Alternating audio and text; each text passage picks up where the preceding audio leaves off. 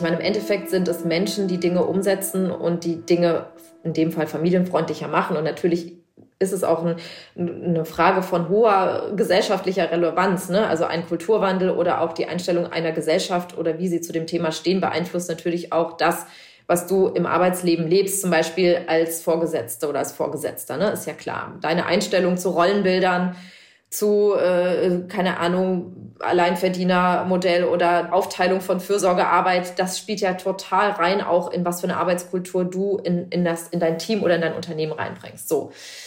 Aber jetzt kommt natürlich wieder die Juristin durch. Ähm, ich finde es absolut und super wichtig, dass die Gesetze, die entsprechenden Gesetze auf den Prüfstand gestellt werden.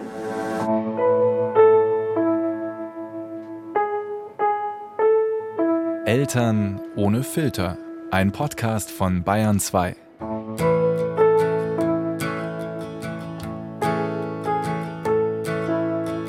Hallo ihr Eltern. Heute geht's ans Eingemachte. Heute habe ich mir anwaltliche Unterstützung geholt für diese Folge. Ich bin Schlien und mir wurde in meiner ersten Schwangerschaft fristlos gekündigt. Das ist ziemlich genau 15 Jahre her jetzt bei mir. Am 1. April 2006 lag das Schreiben meines Arbeitgebers, eines Radiosenders aus Bayern, damals im Briefkasten. Ich war 23 und so circa in der zehnten Woche schwanger. Vorangegangen war dem Ganzen ein Streit mit meinem Chef nur zwei Tage zuvor. Die abgekürzte Version ist, ich habe es abgelehnt, zu einem Pressetermin Sonntagnacht in den Bayerischen Wald zu fahren und Montagmorgen dann um 5 Uhr meine Nachrichtenfrühschicht im Sender wieder anzutreten. Mir wurde Arbeitsverweigerung vorgeworfen und dass ich wohl jetzt nicht mehr arbeiten wolle, da ich schwanger war. Das war einfach zu viel.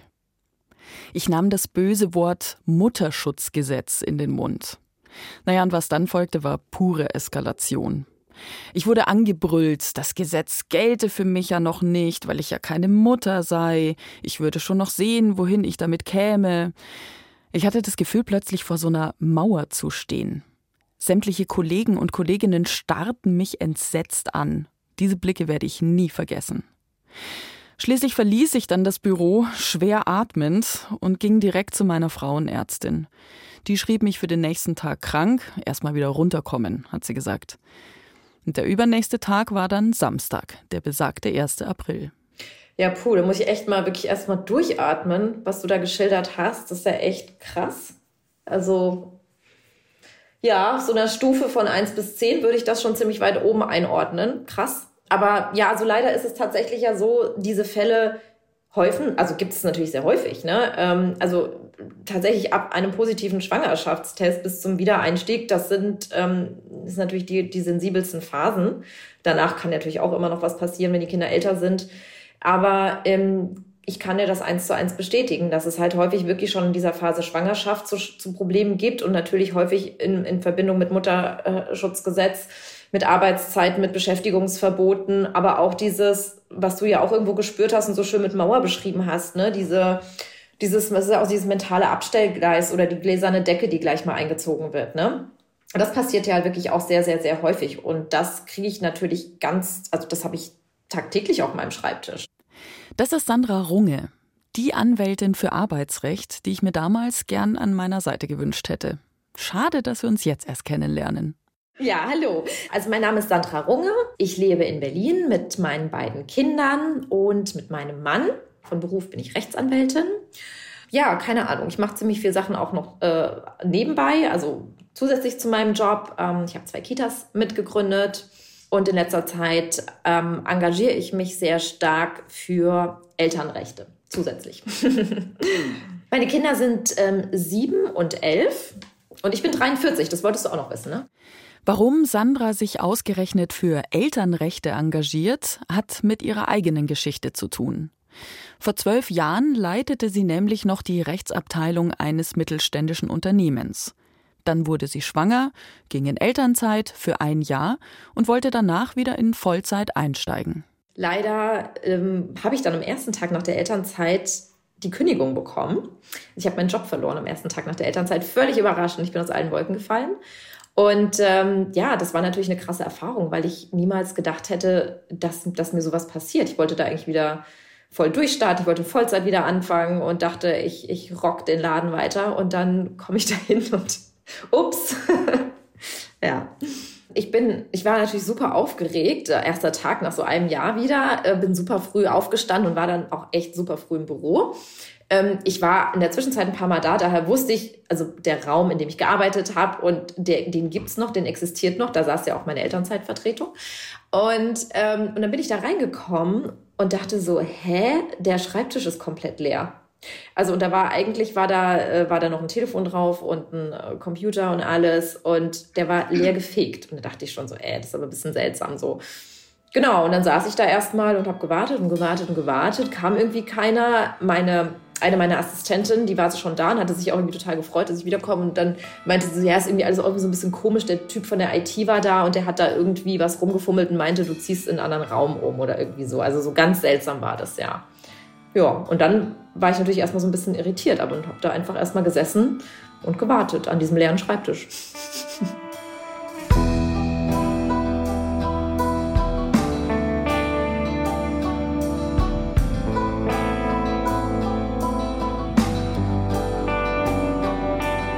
Ich habe irgendwie sofort das Gefühl gehabt, dass da irgendwas nicht stimmt. Dann kamen plötzlich so Sachen hoch, die man natürlich immer mal wieder so hört, so boah, das ist echt total schwer, nach dem Job wieder einzusteigen und wer weiß, man hört so viel und es passiert so viel.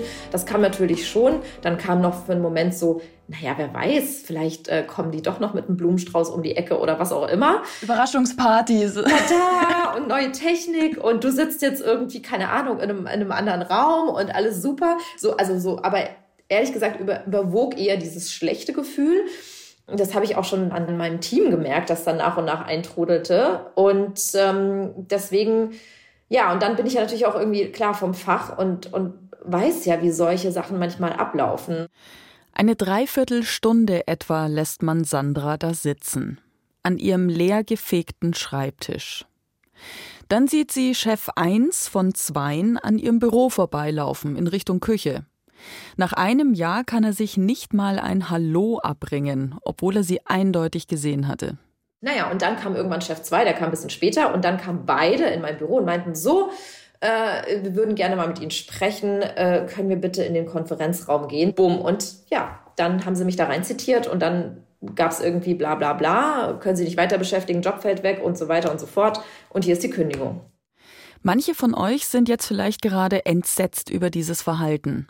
Andere sagen, ja, kenne ich. Und das sind vermutlich nicht mal wenige unter euch. Denn erinnern wir uns, was Sandra uns vorhin schon sagte. Das passiert ja wirklich auch sehr, sehr, sehr häufig und das habe ich tagtäglich auf meinem Schreibtisch. Ja, was heißt in dem Fall Job fällt weg? Dein Job war ja da, du hattest ja auch eine Vertretung. Genau, ja, Zeit. ja, das war ja das Absurde. Deswegen habe ich das auch ehrlich gesagt gar nicht verstanden. Ich meine, klar, wenn, wenn du eine Kündigung persönlich überreicht bekommst, dann, ähm, dann musst du natürlich irgendwas erklären aus Arbeitgebersicht. Ne? Und die haben dann halt irgendwas erklärt, was ich dann irgendwie auch irgendwie nicht so wirklich nachvollziehen konnte. Und genau, und es hieß aber angeblich, dass also diese gesamte Rechtsabteilung ausgelagert wird und damit auch meine Elternzeitvertretung. So. Das war ja so, dass sie dann gesagt haben, ja, das, der Job fällt halt einfach weg und wir machen das zukünftig mit der Anwaltskanzlei, mit der wir vorher schon zusammengearbeitet haben, die übernimmt sozusagen die Aufgaben der Rechtsabteilung. Wie ist das? Geht sowas überhaupt? Kann man sowas rechtlich machen? Naja, also man kann natürlich schon Abteilungen auslagern, man kann Unternehmen umstrukturieren. Das sind natürlich freie unternehmerische Entscheidungen. Per se geht es natürlich irgendwo schon. Rechtlich ist es natürlich dann auch schwierig, wenn, wenn sich ein äh, Gerichtsverfahren, eine Kündigungsschutzklage dann anschließt, was ich ja natürlich auch gemacht habe, ähm, das natürlich vor Gericht kann man das natürlich ganz einfach beweisen und das kann das ist ja legitim, dass ein Unternehmen sagt, ich will jetzt, was weiß ich, irgendeine Abteilung auflösen, um Geld einzusparen. Das, theoretisch geht das, ja. Aber du hattest jetzt schon auch so ein bisschen das Gefühl, dass das Ganze orchestriert war. Das kam mir schon alles komplett abgekartet vor. Und ich weiß ja auch, wie in der Praxis häufig sowas abläuft. Da kommt ein Arbeitgeber zu einer Anwaltskanzlei und sagt so, den Mitarbeiter XY muss ich loswerden, warum auch immer. Entwerfen Sie mal ein Szenario. Bumm. Und welche Mitarbeitenden werden ganz gerne mal als unbequem angesehen von familienunfreundlichen Unternehmen? Eltern. Ein Vater, der plötzlich lange in Elternzeit will, siehe Heiner vom Insta-Kanal Vaterwelten, den wir euch diese Woche schon vorgestellt hatten. Eine Mutter, die nach ihrer Elternzeit nur noch in Teilzeit zurückkommen möchte oder schlimmer noch in Vollzeit, aber dann womöglich ausfällt, weil das Baby zahnt. Oder eben ich, die unbequeme schwangere Auszubildende, die sich vielleicht dann nicht mehr rumschubsen und ausbeuten lässt, wie es doch bis vor ein paar Wochen noch möglich war. Was hat es für dich und deine Familie bedeutet? Also das war natürlich also überhaupt nicht schön. Ich hatte ja meine Mutter herbestellt, die dann äh, meinen Sohn eingewöhnt in der Kita, weil das war ein blöder Zeitpunkt. Äh, ich bin im Januar wieder eingestiegen und konnte ihn im Dezember nicht eingewöhnen. Durch die Feiertage wollte die Kita das nicht machen. Dann habe ich meine Mutter herbestellt, die dann die Eingewöhnung gemacht hat und habe dann Riesenbrimborium gemacht und äh, kommt, ne, alle Hebel in Bewegung gesetzt. Und ich weiß auch nicht, was sie gedacht hat, als ich dann ankam, so wie in so einem schlechten Hollywood-Film mit so einem, mit so einem, keine Ahnung, Wäschekorb, Karton mit meinen ganzen äh, Sachen aus dem Büro, die ich da noch hatte, die ja das ganze Jahr auch noch da waren. Inklusive Pflanze. So genau, wirklich. Äh, Bild vom Kind, was ich sogar extra noch mitgenommen hatte, weil das wollte ich mir schön auf meinen Schreibtisch stellen. Also das war wirklich, da kam ich so, ich weiß es gar nicht mehr. Ich muss doch meine Mutter noch mal fragen, wie sie das empfunden hat. Und ich glaube, also denen, denen ist eines Gesicht äh, rausgefallen. Also auch mein Mann, ne, der war zu dem Zeitpunkt auch zu Hause. Und da habe ich gesagt, so, also, hä, du, ich dachte, du kommst erst später zurück. Und ich so, nee, das war mein erster und letzter zumindest in Anwesenheit Arbeitstag. ja, und naja, also ich bin natürlich da auch in ein totales Loch gefallen, ist natürlich klar. Also man, wie, wie, man fühlt sich ja irgendwie so äh, nutzlos erstmal und äh, irgendwie alles, das gesamte Kartenhaus bricht auch plötzlich zusammen. Und das war schon natürlich auch irgendwo ein Krisending so. Aber ich habe gleichzeitig auch schon so eine Wut im Bauch gehabt und irgendwie so, hä, nee, das lasse ich mir nicht gefallen. Und ich bin natürlich ja auch als Anwältin, ne, da hast, hast du ja natürlich auch einen anderen, vielleicht ein anderes Wissen und denkst dir, hä, nee, also da kämpfe ich jetzt dagegen. Was hat dich denn am meisten geärgert? War es so, die Kalkulation, die du dahinter vermutet hast oder die vielleicht dahinter steckte? Ja, das ist eine gute Frage. Also ich glaube, mich haben, also natürlich menschlich hat mich erstmal sehr viel enttäuscht. Also einmal, dass überhaupt keine Kommunikation dazu stattfand. Ähm, ich finde ja immer, man kann über vieles reden oder vieles transparent machen. Also so ein, also das ist irgendwie auch so, oh, das ist so hierarchisch autoritärer Style, so ein Mitarbeiter, in Konferenzraum zu zitieren, Kündigung, Freistellung, tschüss, du gehst jetzt raus und weg aus dem Büro, pack deine Sachen und das war's. Ne, aber das ist ja auch so, so, eine Arbeitskultur, die ich unfassbar schlimm finde. Und dann war ich natürlich auch total enttäuscht von meiner Elternzeitvertretung, weil ich im Nachhinein erfahren habe, dass sie in diese, da in diese Pläne eingebunden war. Die wusste Bescheid, dass ich eine Kündigung erhalte und ich habe ihr damals den Job vermittelt. Ähm, das war natürlich auch menschlich eine Riesenenttäuschung. And wake me when it's done. These tears won't dry this fast when I'm too tired to run. Could kill you with my past. Eine Riesenenttäuschung. Bestimmt kennt ihr das auch, dieses Gefühl, wenn einem Unrecht widerfahren ist. Man ist fassungslos und oft allein. Ehemalige Kolleginnen schauen dich plötzlich an, als wärst du das Problem. Die, die jetzt Ärger macht. Ich erinnere mich natürlich jetzt gerade hier an meine eigene Situation damals. Ja, das sei natürlich jetzt irgendwie blöd gelaufen, meinte eine Kollegin zu mir. Da gab's wohl Fehler auf beiden Seiten. Das sei natürlich schon hart, aber man könne da ja jetzt auch nichts machen, meinte ein anderer Kollege. Dass ich aber komplett im Recht war, bestätigte mir erst Monate später das Arbeitsgericht. Ich weiß noch, der Richter schüttelte mehrfach ungläubig den Kopf über die Dreistigkeit meines ehemaligen Arbeitgebers. Bis dahin saß ich aber ziemlich allein auf weiter Flur, war so die Geächtete, ich habe wahnsinnig viel geweint und ich wusste auch gar nicht, wie es jetzt überhaupt weitergehen soll. Bekomme ich denn mein Arbeitszeugnis? Die Bestätigung meiner abgeschlossenen Ausbildung? Ich bekam ja auch erstmal kein Geld mehr, konnte aber gleichzeitig auch nirgends sonst einen neuen Job anfangen. Du hast es ja für dich äh, dann als Sprung in die Selbstständigkeit genutzt. Du hast äh, deinen Ärger in Aktion umgewandelt sozusagen. Genau, also das kam dann ja irgendwie so ein bisschen so eins zum anderen, ne? rückblickend war es ja irgendwie so immer so der logische nächste Schritt. Ähm, und ich habe dann halt einfach natürlich angefangen, mich sehr viel intensiver mit diesen ganzen Rechtsfragen rund um Elternzeit, Schwangerschaft, aber auch Elterngeld zu beschäftigen. Das ist ja auch nichts, was du jetzt im, im Studium mal gemacht hast. Ja, auch wenn du, selbst wenn du Arbeitsrecht machst, dann weißt du, es gibt dann Sonderkündigungsschutz, wenn, wenn man schwanger ist und so ein bisschen Arbeitsschutz ist auch so ein stiefmütterliches Thema. Und plötzlich war das aber voll präsent. Und wir waren so im Freundeskreis die Ersten, die Kinder bekommen haben. Und dann kamen dann aber nach uns ganz viele. Und dann habe ich gemerkt, ich werde da ständig gefragt und drauf angesprochen. Natürlich hat diese Geschichte auch die Runde gemacht. Und ich hatte dann irgendwann, es war wirklich verrückt, ich kam mir dann schon vor wie so eine, eine, eine Informationsstelle, Elternzeit und äh, Mutterschutz weil mich so viele Leute, also auch jetzt unabhängig von Mandaten, dann ähm, aus dem bekannten Freundeskreis immer wieder angerufen haben, äh, erzähl doch mal, was ist da? Oh Gott, ich will nicht, dass mir sowas passiert wie dir, was kann ich denn tun? Genau, und dann habe ich halt gemerkt, da steckt so viel mehr dahinter als, naja, ist halt ein Einzelfall. Eigentlich sind wir doch ein familienfreundliches Land und äh, haben auch ein familienfreundliches Unternehmen. Nee, eben nicht. Da habe ich schon damals zu dem Zeitpunkt gemerkt, ist kein Einzelfall.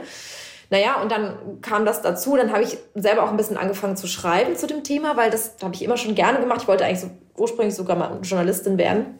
Und ähm, dann äh, habe ich aber das, diese kleine Leidenschaft wiederentdeckt dann über dieses Thema, weil ich gemerkt habe, okay, du musst auch so viel Aufklärungsarbeit leisten. Das heißt, du musst schauen, dass Mütter, ähm, dass du die Mütter mitnimmst, dass du sie, ähm, dass du das auch in einer einfachen Sprache erklärst, nicht in dieser holzigen juristischen Sprache.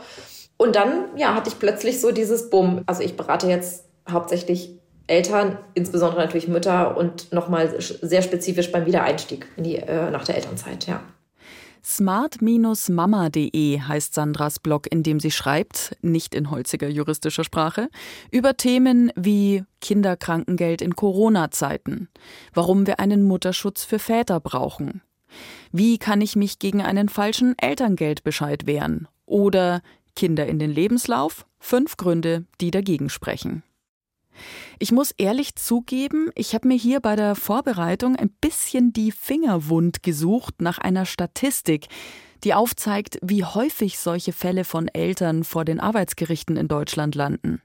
Und ich bin ehrlich gesagt gescheitert.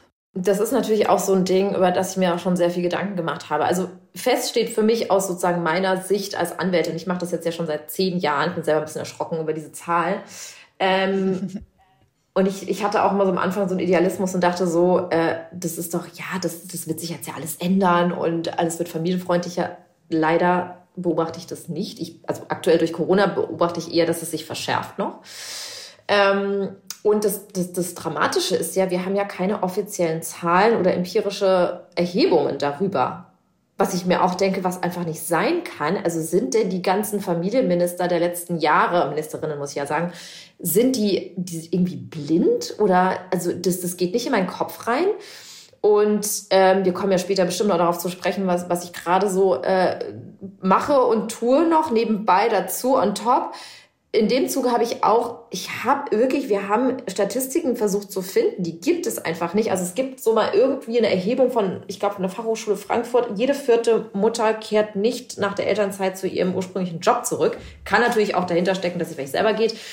Also das gibt es einfach nicht. Und das ist für mich ein absoluter Skandal, ähm, dass, dass, dass äh, vielleicht will es auch einfach niemand sehen, was da passiert. Und für mich hat das System, und das kann ich auf, also anhand der Fälle, die ich auf meinem Schreibtisch habe, bestätigen und es zieht sich durch alle Branchen, durch alle Unternehmensgrößen durch, dass es einfach äh, Eltern, insbesondere Mütter, sehr, sehr schwer haben auf dem Arbeitsmarkt und benachteiligt werden und das hohes Benachteiligungspotenzial hat. Eine Sache konnte ich immerhin finden. Eine Studie des Wissenschaftszentrums Berlin für Sozialforschung aus dem letzten Jahr. Hier ging es um Einladungen zu Bewerbungsgesprächen. Ein kleiner Ausschnitt aus den Ergebnissen. Väter mit Kindern wurden ebenso häufig zu Bewerbungen eingeladen wie Väter ohne Kinder. Frauen mussten dagegen ein Drittel mehr Bewerbungen schreiben für eine Einladung.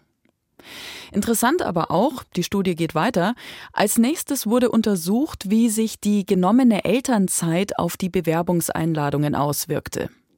Immer zwei fiktive Mütter und zwei Väter bewarben sich auf die gleiche Stelle mit den jeweils gleichen Qualifikationen, den gleichen Arbeitszeugnissen und der gleichen Berufserfahrung. Nur die Dauer der Erziehungszeit unterschied sich in ihren Lebensläufen. Ergebnis? Mütter mit nur zwei Monaten Elternzeit wurden deutlich seltener zum Vorstellungsgespräch eingeladen als Mütter, die ein Jahr Elternzeit genommen hatten. Große Überraschung, bei den Vätern spielte das natürlich mal wieder keine Rolle. Die Leiterin der Forschungsgruppe in Berlin deutet das so. Ehrgeiz im Job wird in Deutschland offenbar als negativ bewertet. Die Mutter, die eine kurze Elternzeit nimmt, wird eher zur Rabenmutter abgestempelt. Ich zitiere hier nur, ne?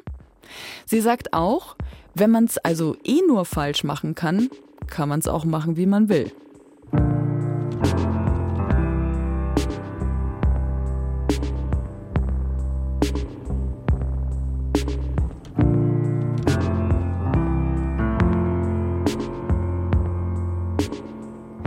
Das ist ja eigentlich auch ein klarer Fall von Diskriminierung.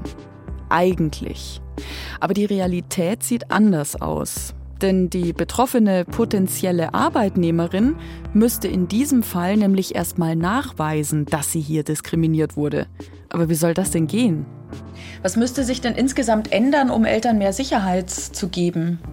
Also klar, natürlich muss man immer überlegen, was können Gesetze bewirken? Ja, nein, da streiten sich ja auch immer die Geister. Also ich meine, im Endeffekt sind es Menschen, die Dinge umsetzen und die Dinge in dem Fall familienfreundlicher machen. Und natürlich ist es auch eine Frage von hoher gesellschaftlicher Relevanz. Ne? Also ein Kulturwandel oder auch die Einstellung einer Gesellschaft oder wie sie zu dem Thema stehen, beeinflusst natürlich auch das, was du im Arbeitsleben lebst, zum Beispiel als Vorgesetzte oder als Vorgesetzter, ne? ist ja klar. Deine Einstellung zu Rollenbildern, zu, äh, keine Ahnung, Alleinverdienermodell oder Aufteilung von Fürsorgearbeit, das spielt ja total rein, auch in was für eine Arbeitskultur du in dein Team oder in dein Unternehmen reinbringst. So.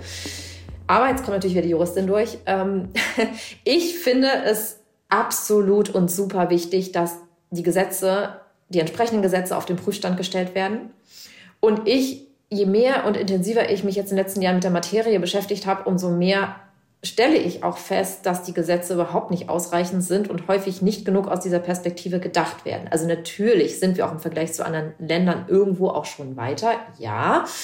Äh, gerade jetzt, was zum Beispiel so Elterngeld und sowas angeht, ne? die finanziellen Leistungen, da gibt es, glaube ich, einige Länder, die sich freuen würden, wenn sie sowas hätten. Aber also gerade dieses wirklich Commitment gegenüber Eltern, dass man versucht, dass sie im Arbeitsleben keine Steine in den Weg gelegt bekommen und daran andockend auch Dinge wie, es gibt ein eindeutiges Rückkehrrecht nach der Elternzeit. Solche Sachen vermisse ich.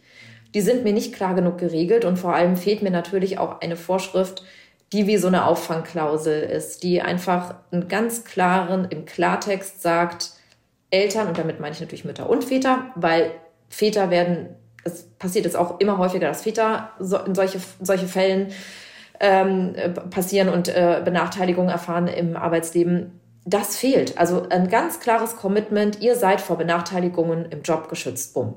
So, das gibt's nicht. Und das finde ich zum Beispiel schwierig, weil Gesetze sind ja Motoren, ne? Und die können ganz viel anschieben. Und es gab schon zig Gesetze, die natürlich auch einen gesellschaftlichen Wandel mit angestoßen haben und äh, sehr viel positive, positive Dinge bewirkt haben. Und deswegen bin ich da absolut dafür. Und ich finde, das ist sehr, sehr wichtig und das stärkt auch vor allem engagierten Leuten natürlich den Rücken, die es mit sowas dann auch ernst meinen.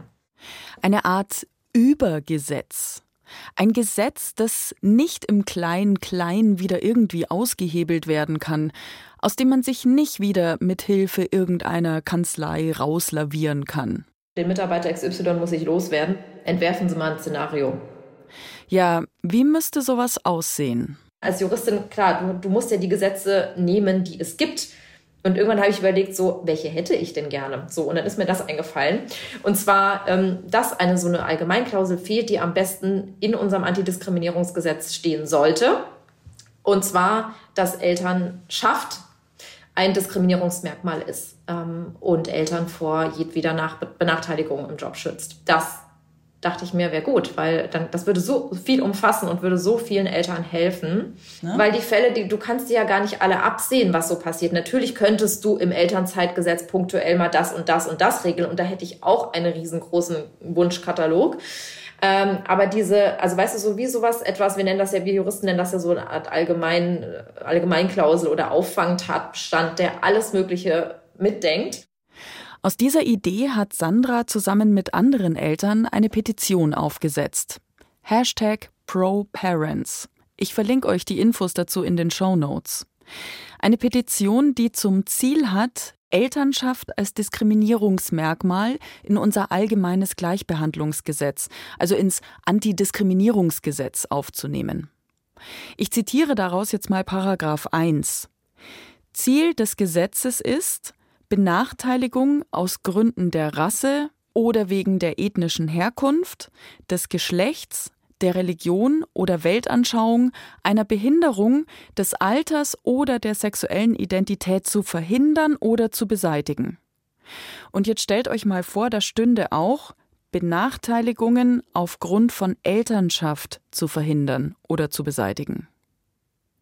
Wenn wir jetzt nochmal zu unserer Studie aus Berlin von vorhin mit den Bewerbungsgesprächen kommen, dann wäre es mit diesem Zusatz im Antidiskriminierungsgesetz jetzt nicht mehr an der Mutter zu beweisen, dass sie diskriminiert wurde, sondern der potenzielle Arbeitgeber müsste diesmal beweisen, dass er die Frau nicht aufgrund ihrer Mutterschaft nicht einstellen möchte. Was schwer werden dürfte, wenn ihr Lebenslauf doch exakt dem der anderen entspricht. Es ist jetzt der richtige Zeitpunkt. Eine neue Legislaturperiode steht uns bevor und wir werden da wirklich Druck machen. Also davon, davon kannst du ausgehen.